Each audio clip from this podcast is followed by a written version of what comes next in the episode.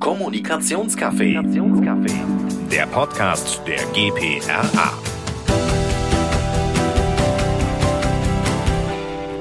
Ein Podcast, viele Stimmen und jede Menge Perspektiven. Heute mit mir Rebecca von Fleischmann-Hillert in Frankfurt. Heute sprechen wir darüber, wie wir als Kommunikatorinnen und Kommunikatoren mit Fake News umgehen können, besonders in der Healthcare-Branche. Viele Mythen lassen sich ohne überhaupt danach gesucht zu haben im Internet oder in den sozialen Medien finden. Außerdem haben Patienten und Patienten fast unbegrenzte Möglichkeiten zur Informationsbeschaffung.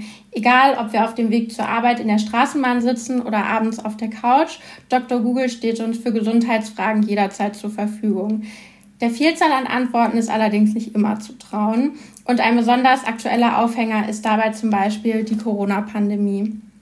Über diese Problematik der Fake News in der Healthcare-Branche möchte ich heute mit meinen Gesprächspartnerinnen sprechen. Darunter Jelena Mirkovic. Sie ist Präsidiumsmitglied der GPRA und geschäftsführende Gesellschafterin der Compassion GmbH, wo sie als Biologin seit mehr als 20 Jahren Healthcare-Kommunikation macht. Herzlich willkommen. Herzlichen Dank, ich freue mich sehr. Und meine zweite Gesprächspartnerin ist Cornelia Weber, Chefredakteurin einer Medizinredaktion in München. Danke, liebe Rebecca. Ich freue mich über den Austausch heute mit euch zu dem spannenden Thema. Ähm, die Problematik mit den Mythen im Internet und Dr. Google habe ich ja bereits angeschnitten. Hier finden sich nicht nur wissenschaftlich überprüfte Gesundheitsinformationen, sondern auch eine Menge an unwahren Behauptungen, sogenannten Fake News. Diese müssen nicht immer zu 100 Prozent falsch sein. Oftmals handelt es sich auch um vermischte oder abgewandelte Fakten. Aber nichtsdestotrotz sind es natürlich Nachrichten, die eine neue oder vielleicht sogar ganz falsche Bedeutung bekommen. Jelena, kannst du uns vielleicht erläutern, was Fake News so gefährlich macht? Also man kann sagen, dass der Schaden, den Fake News anrichten, wirklich immens sein kann. Und deswegen ist die Bedeutung für dieses Thema auch extrem hoch. Und ähm, so viel gute Sachen on Social Media bringen, so ist das sicherlich eine, die das Ganze ähm, nochmal ganz, ganz klar begünstigt. Und da spielt einmal die Schnelligkeit eine Rolle, ähm, wie schnell sich Dinge verbreiten können. Und äh, dann sieht man, wenn Themen polarisieren, dann hat man Reaktionen, Engagements und dann sehen das Algorithmen und dann wird das wieder positiv bestärkt. Also diese eine Blase und dann genau das Wort Blase ist schon das Stichwort das andere. Man kann leider in Filterblasen abtauchen und dann am Ende ähm, nimmt man selbst das als Realität wahr in der Filterblase, in der man sich bewegt. Und das ist leider etwas, was total gefährlich ist. Und das kann am Ende sogar auch das Leben von Patienten und Patientinnen beeinträchtigen. Also insgesamt eine Entwicklung, die ähm, nicht schön ist im Gesundheitsbereich. Und ganz abgesehen davon nochmal, Ruf von Unternehmen können geschädigt werden und so weiter und so weiter. Aber tatsächlich geht es in vielen Fällen auch ums Leben. Dankeschön auf jeden Fall für deine Einschätzung zu dem Thema. Und kannst du dazu noch was ergänzen, Cornelia? Ja, gerne. Ich habe da nämlich eine europäische Umfrage des Europäischen Statistikamtes Eurostat gefunden. Und zwar wollten die Meinungsforscher wissen, wie stark das Gelesene in Social Media auf seinen Wahrheitsgehalt hin überprüft wird. Also befragt waren Menschen zwischen 16 und 74 Jahren. Das ist ein sehr großer Bereich. Und da schneidet Deutschland leider sehr, sehr schlecht ab, und zwar mit Platz 20 im europäischen Ranking. Ich glaube, es waren nur 21, die befragt waren. Halt, haltet mich aber nicht fest.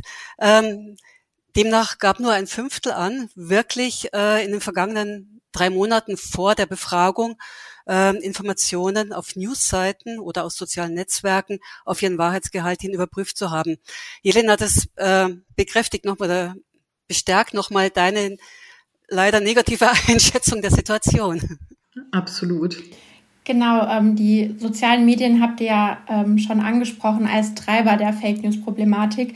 Sie geben allen Menschen eine Reichweite und auch Menschen mit falscher Meinung finden mit ihrer Meinung ein Gehör.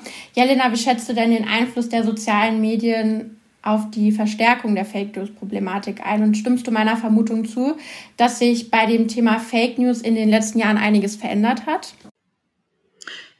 Ja, es hat sich einiges verändert. Ich stimme dir komplett ähm, zu. Und äh, wir sehen auch, dass wirklich die ganze Corona-Thematik hier auch nochmal ein Brandbeschleuniger gewesen ist. Und äh, viel mehr Menschen, die eigentlich ein bisschen mehr Mainstream unterwegs waren, sich jetzt auch in diese Richtung polarisiert haben. Das Wort viel mehr ist jetzt gefährlich in diesem Zusammenhang, weil was man nochmal klar sagen muss, ähm, diese, Versch also ich nenne es jetzt mal Verschwörungstheoretiker breit, ähm, das sind nur eine kleine Minderheit eigentlich, aber sie beeinflussen halt viele Menschen und das ähm, fällt auf, weil sie sich halt gegenseitig verstärken. Also sie tauchen einmal ab, da finden sie ihre eigene Bubble, da finden sie äh, ihre neue Realität und dann, das haben wir ähm, auch nochmal untersucht und haben es am Beispiel als Compassion ähm, haben wir ein Social Media Tool, das nennt sich Pass und äh, das haben wir ähm, laufen lassen. Also diese, diese empirische Inhaltsanalyse haben wir über zahlreiche Social Media Postings gemacht zum Thema Impfung und ähm, Fehlinformationen. Und da haben wir gesehen, dass ähm, die Impfgegner, also zum wir haben sie eingeteilt in Impfgegner, Impfbefürworter und dann den Mittel, die Unentschlossenen. Und ähm, die Impfgegner sind eine kleine Gruppe, aber die sind sehr aktiv in ihrer jeweiligen Bubble und dann brechen sie auch aktiv aus und ähm, fangen an, in der normalen Welt, sage ich einmal, äh, zu kommentieren. Und wir hatten dann zum Beispiel äh, geschaut, was findet unter den äh, Facebook-Beiträgen zum Beispiel vom Spiegel oder ZDF heute statt.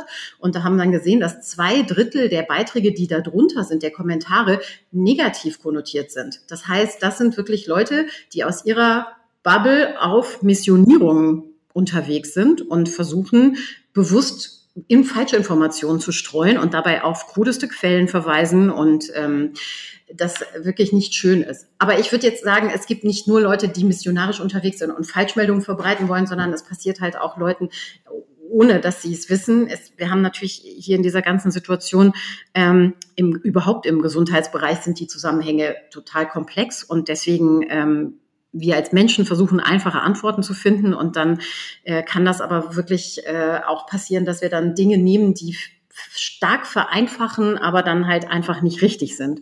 Und deswegen, das Spektrum ist an dieser Stelle leider sehr vielfältig. Und das kann dann halt genauso passieren im Bereich des Impfens, aber es kann genauso auch passieren im Bereich von Krebs oder von anderen ähm, absolut ernstzunehmenden äh, Erkrankungen. Also ja, na, bei, bei Krebs, da, da gab's, da kann ich eine Studie nochmal zitieren, die wir, ähm, die wir auch sehr beeindruckt fanden, die äh, beeindruckend fanden, die im National Journal, also im Journal of the National Cancer Institute entschieden ist.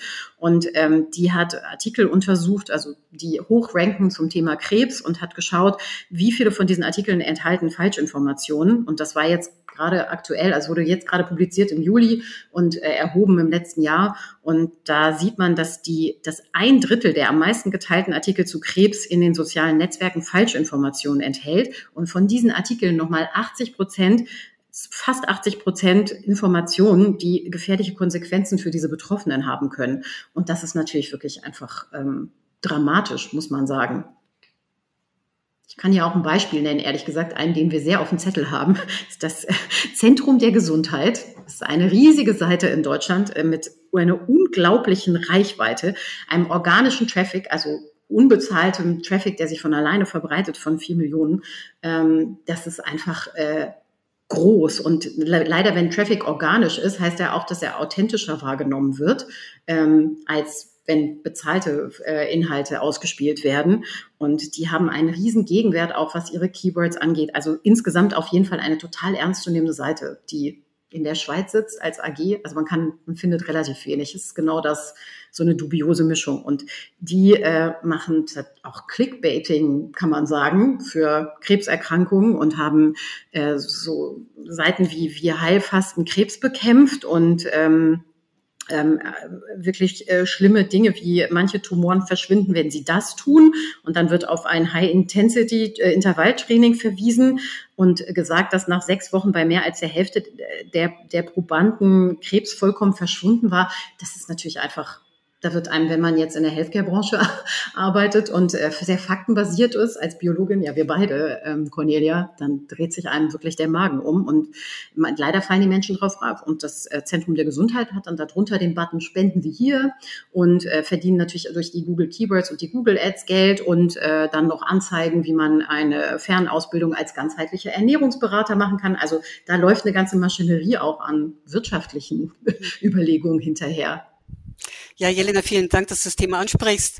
Onkologie ist ja auch mein Steckenpferd im Prinzip, sowohl was Ärztinnen und Ärzte betrifft, als auch Patientinnen und Patienten.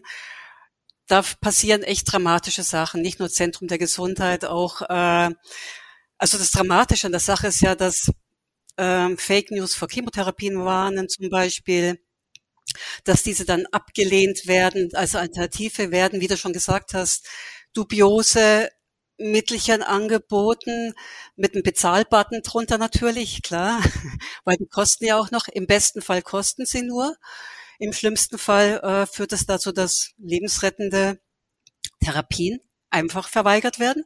Und das kann, wie gesagt, Leben kosten. Das ist ganz, ganz dramatisch in der Onkologie, aber sicher auch in anderen Bereichen. Und da gibt es nicht nur das Zentrum der Gesundheit, aber es ist ein gutes Beispiel dafür. Danke.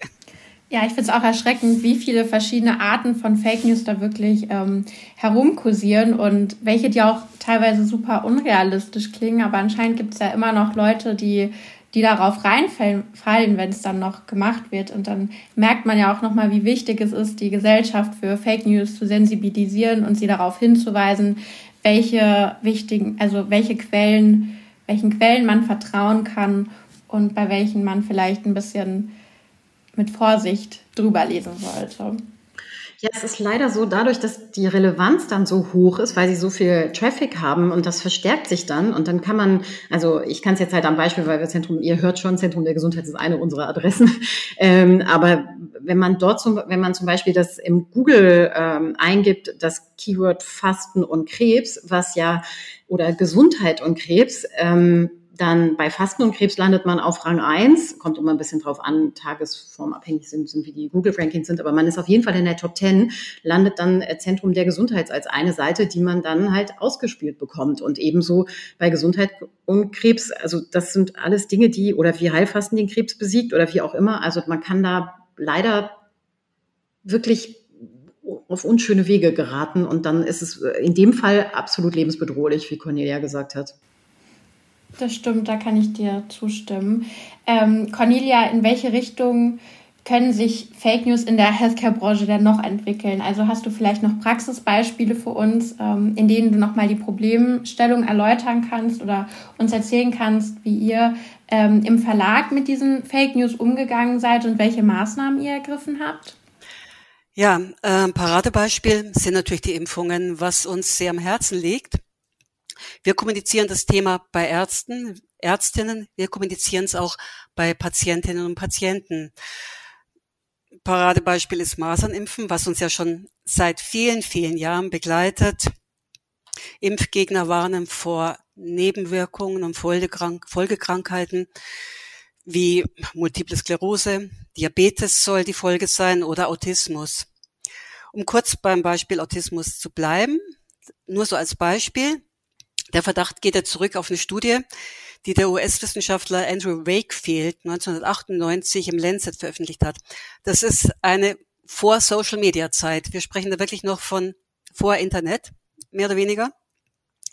Er stellt darin den Zusammenhang mit der Impfung gegen Masern, Mumps und Röteln und Autismus her. Äh, was absolut nicht haltbar war. Er musste die Studie auch selber zurückziehen 2010 ähm, hat auch noch einen selbstgeschusterten Test angeboten, wie man das Risiko erkennen kann, musste er auch zurückziehen. Aber es hat immerhin zwölf Jahre gedauert, ähm, bis er selbst davon sich distanziert hat. Ähm, wie gesagt, das war vor der Zeit der sozialen Medien. Tatsache ist natürlich, dass einer von tausend Masernfällen zu einer schweren Gehirnhautentzündung führt. Das muss man in die richtige Relation setzen. Und sowas muss man natürlich auch kommunizieren, muss man äh, Eltern kommunizieren, die ihre Kinder doch bitte, bitte impfen lassen sollen. Ähm, dennoch hält sich dieses Vorurteil und es hält sich erstaunlicherweise, wie wir an Impfraten sehen, in bürgerliche alternativen Milieus, sollen wir es mal so nennen, vorsichtig, also zumindest äh, in, in Bereichen mit überdurchschnittlicher Bildung.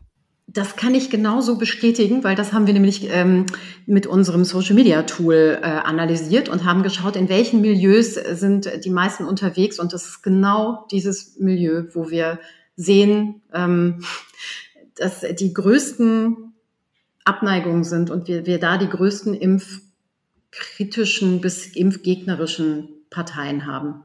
Absolut, das hat nichts mit dem Thema Bildung zu tun. Ähm, Oder gerade doch. Vielleicht doch. Ja. Man sieht es auch bei der HPV-Impfung, ist ein anderes Thema. Ähm, Ob es an der Bildung liegt, ich meine, das liegt daran, dass man sich weiter informiert, natürlich auch Falschnachrichten aufnimmt. Und ich glaube auch, dass man seine Kinder dafür bewahren will, äh, weil ja alle anderen geimpft sind. Da ist es im Prinzip unsere Aufgabe, dass wir auf ein auf eine Herdenimmunität hinweisen, dass wir erklären, was das bedeutet, dass einfach 90 Prozent geimpft sein müssen, damit auch die Kinder, die nicht geimpft werden können, äh, einen gewissen Schutz haben. Aber das zu vermitteln ist natürlich unglaublich schwer. Und äh, ich kann das ebenfalls bestätigen, weil wir sehr viele Jahre für die HPV-Impfung kommuniziert haben.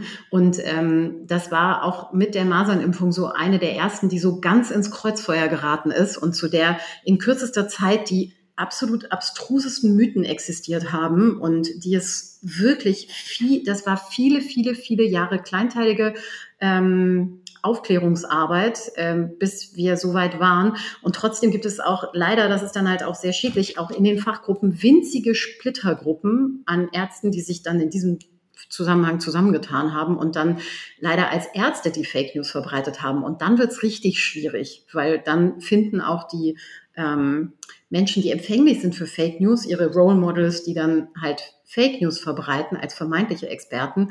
Und äh, das war wirklich eine ganz, äh, ganz schwierige Konstellation, wobei 98 Prozent aller Ärzte völlig da, den, das Prinzip des Impfens natürlich äh, sehr klar ist und auch als eine der Top drei Errungenschaften unserer Medizin aller Zeiten, die Milliarden von Leben gerettet hat. Aber nichtsdestotrotz ähm, ja, dann wird's dann wird's echt nochmal noch schwieriger. Absolut richtig.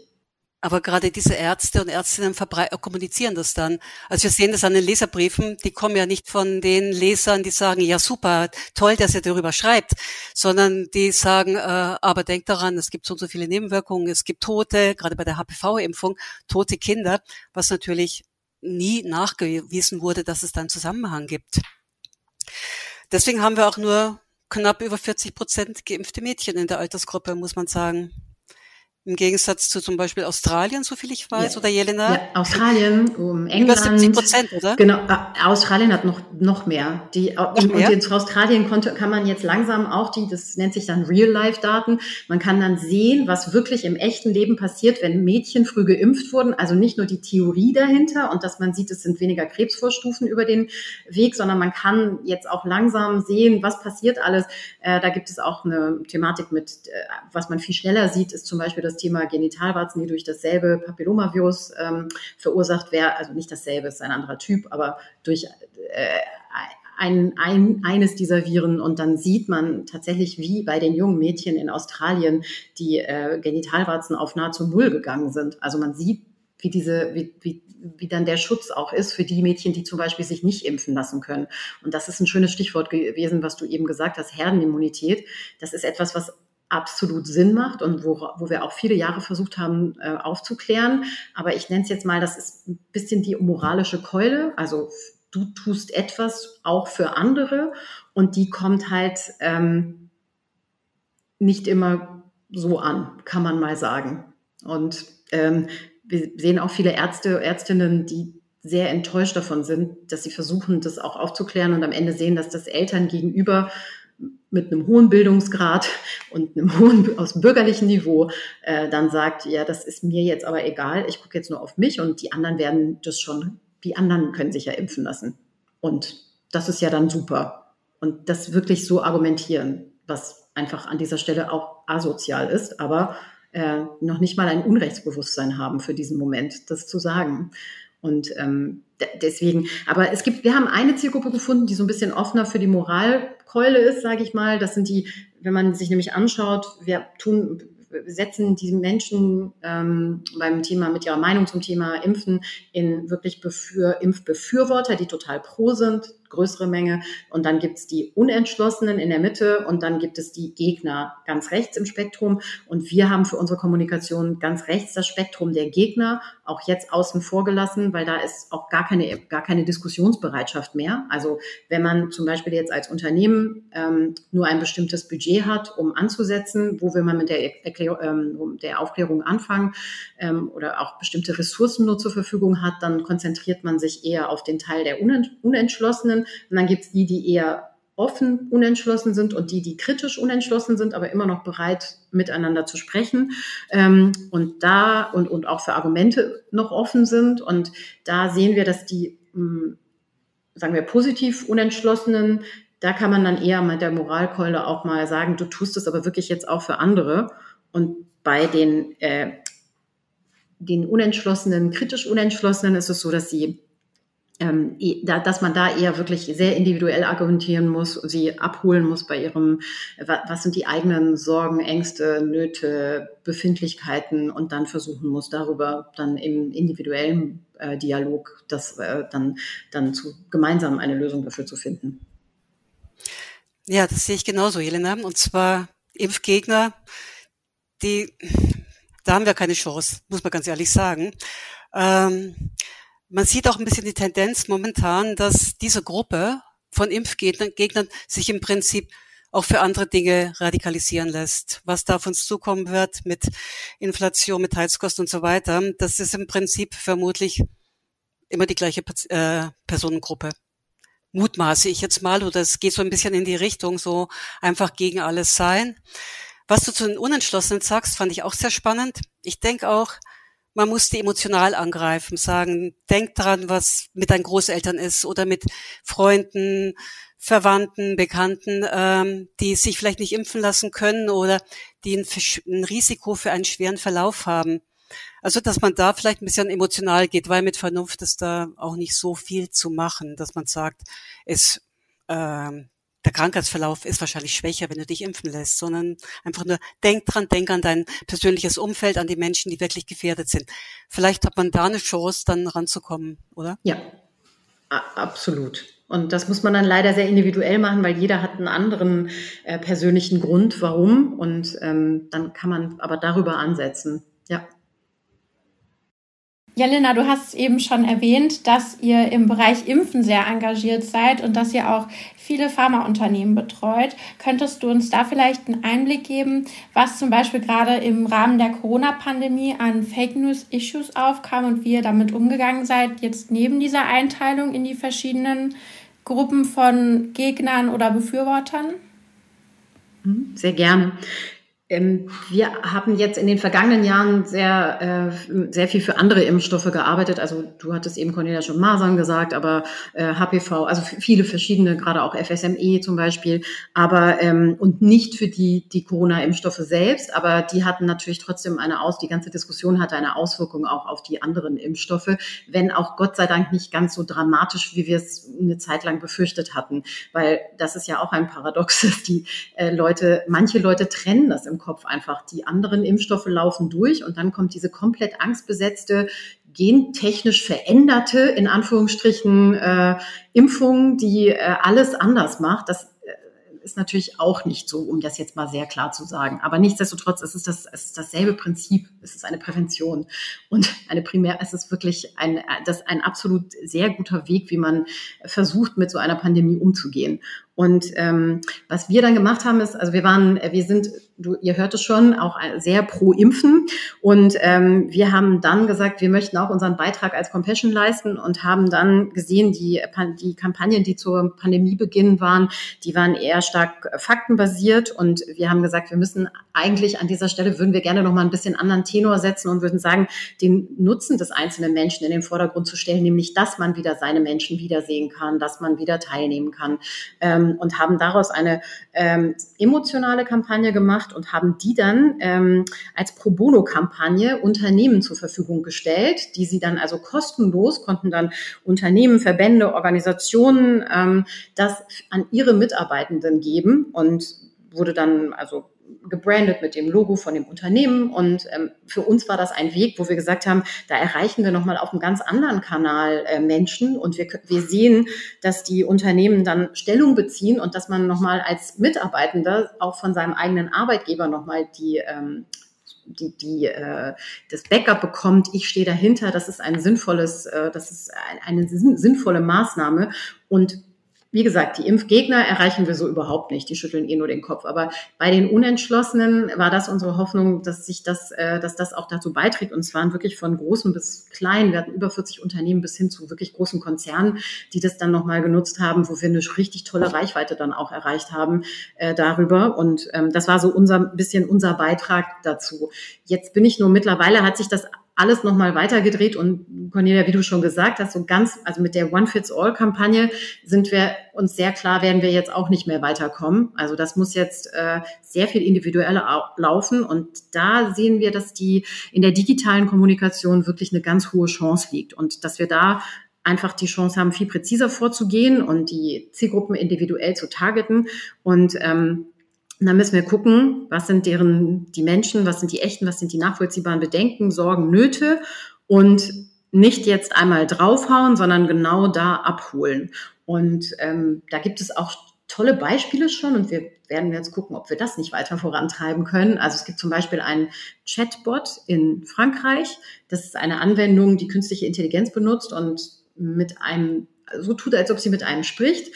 Und ähm, da haben ähm, also Wissenschaftler in Frankreich äh, einmal eine Studie, die haben einen Chatbot getestet an über 700 Leuten und haben diese Gruppe aufgeteilt in die Hälfte hat ein Chat mit einem Chatbot kommuniziert und die andere Hälfte, die Kontrollgruppe, die hat einen kurzen Absatz zu lesen bekommen, die über die Covid-19-Impfstoffe. Und man hat schon gesehen, dass nach wenigen Minuten Interaktion mit dem Chatbot die Zahl der Teilnehmenden, die eine positive Einstellung zur Impfung äh, bekommen haben, also eine positivere, um 37 Prozent gestiegen ist, was schon mal echt ein riesiges Pfund ist. Und nach der Nutzung des Chatbots ähm, waren die Verweigerungserklärungen um 20 Prozent zurückgegangen. Ähm, und das ist auch allein dadurch, dass man so ein intelligentes Tool benutzt, was einfach nur natürliche Sprache nutzt und auf die Nutzerfragen antwortet und auf das, was mich interessiert, nämlich es kann sein, dass ich selbst irgendwie ein Thema mit, mit dem Thema Nebenwirkungen, direkte Nebenwirkungen, Long-Covid habe, wie auch immer. Oder ich möchte, ich habe einfach nur eine konkrete Frage, wie ich an meinen nächsten Arzttermin komme. Das kann auch ein praktischer, banaler Grund sein, warum man sich nicht impfen lässt. Ähm, und deswegen das abzuholen und dann in die Richtung zu gehen, die mich interessiert, ist auf jeden Fall äh, aus unserer Sicht dann äh, das Richtige.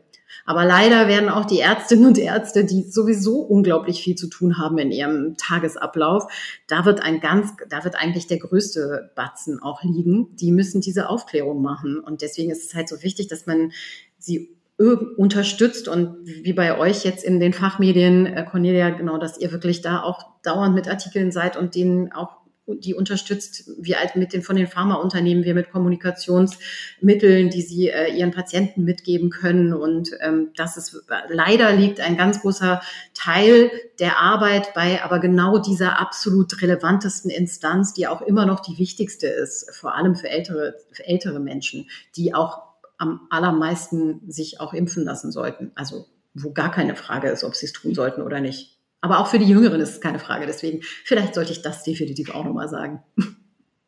Ja, das ist vollkommen recht. Das ist klar. Wir versuchen auch, äh, Ärzte zu motivieren, dass sie Aufklärungsarbeit leisten, Ärztinnen. Ähm, das ist aber auch eine Sache, die nicht honoriert wird, muss man sich auch überlegen, ja. Und ähm, Ärztinnen und Ärzte haben arbeiten unter Zeitdruck. Ähm, deswegen versuchen wir es zweigleisig zu machen, indem wir eben auch ähm, Menschen im Wartezimmer äh, darüber aufklären, schon mal eine Informationsbasis schaffen, damit die dann ins, in die Sprechstunde kommen und bereits dann gezielt Fragen stellen können oder auch schon informiert sind und dann, dann ganz gezielt nach einer Inf Impfung auch fragen oder unsere Zielgruppe ist auch ein bisschen älter, weil es ein Printmedium ist, ähm, dass sie dann auch für ihre Kinder denken oder für ihre Enkelkinder. Also das versuchen wir schon, dass wir die Ärzte dann ein bisschen entlasten. Aber es ist nicht einfach, da hast du vollkommen recht, das ist klar.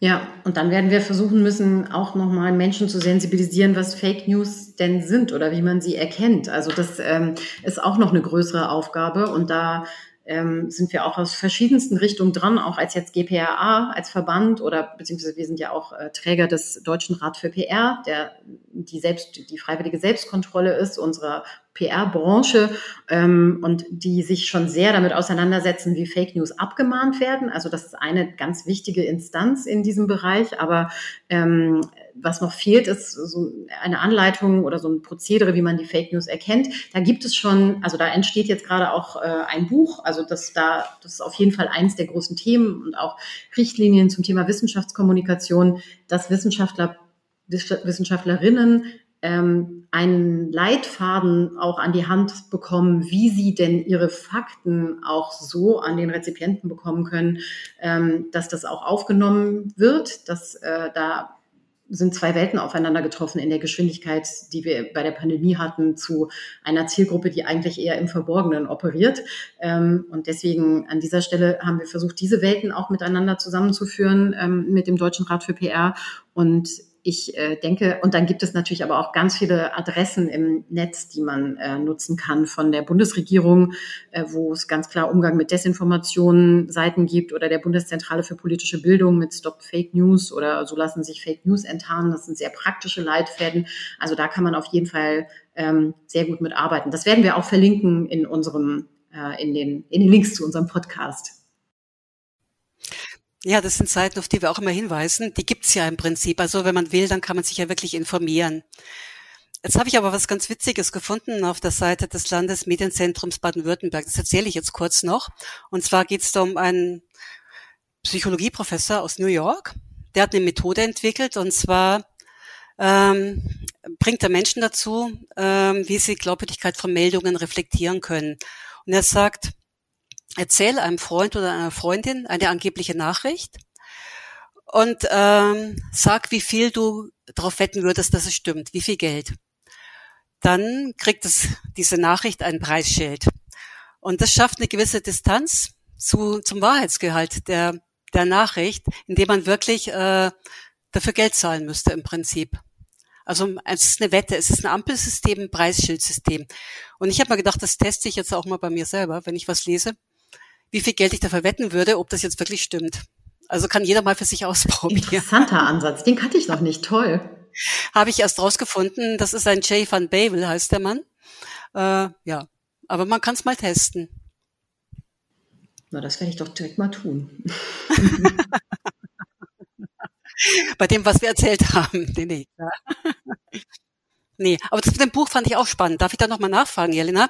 Die Zielgruppe sind Ärztinnen und Ärzte. Äh, nein, also das wird die breite, das wird die breite Bevölkerung sein. Ähm, okay. Weil wir sind, also die, äh, diese Wissenschaftsrichtlinie, die wurde für Wissenschaftler, Wissenschaftlerinnen ähm, zusammengestellt und zwar wirklich von einem Gremium, was äh, hochkarätig aus verschiedensten Richtungen besetzt war und von den, äh, von den Universitäten, also von den äh, Unikliniken bis hin zu ähm, das hatten wir bis hin zu auch äh, Gesundheitsressorts, großer Medien. Also wir hatten wirklich verschiedene Blickwinkel und dann natürlich äh, Leute, die sich damit äh, in ihren Professoren damit beschäftigen, ich sage jetzt so. Die äh, in, in das, das war dann eine Runde, die gemeinsam wurde dann diese Richtlinie verabschiedet und ähm, die soll helfen, dass der Transfer besser stattfindet zwischen dem Faktenbasierten und dem, was ankommen soll. Und was die Fallstricke sind, nochmal äh, darauf hingewiesen. Dann sind wir auch schon am Ende angelangt und schließen wie immer mit dem Blick in den Kaffeesatz ab.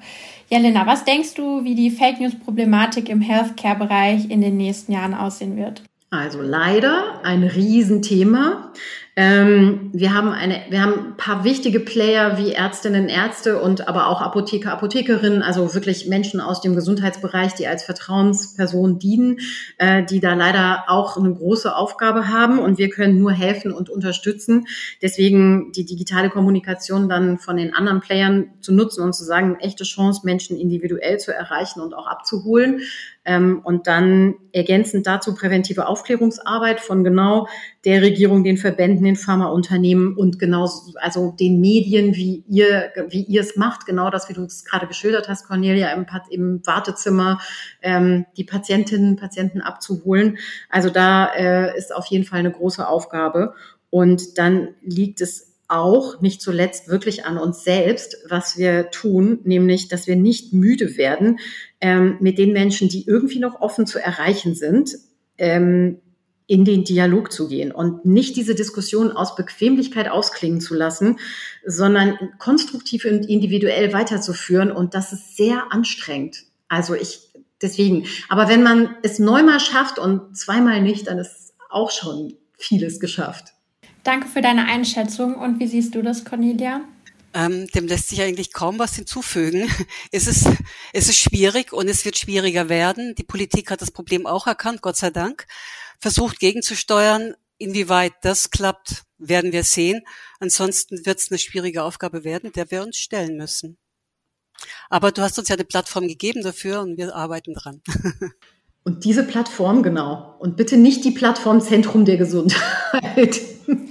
Dann ähm, danke euch beiden für das tolle und spannende Gespräch. Ich habe auf jeden Fall viele Informationen für mich als Kommunikatorin mitnehmen können, sei es die Einteilung in Zielgruppen, die ähm, verschiedenen Arten der Ansprache, faktenbasiert, emotional. Ihr empfiehlt natürlich die emotionale Ansprache und ich habe tolle Einblicke in spannende Studien bekommen. Ich hoffe, da konnten unsere Zuhörerinnen und Zuhörer auch einiges mitnehmen. Ich bin gespannt, was das Thema in den nächsten Jahren noch mit sich bringt und vielen Dank an alle fürs Zuhören und bis bald. Dankeschön. Dankeschön. Der Podcast der GPRA.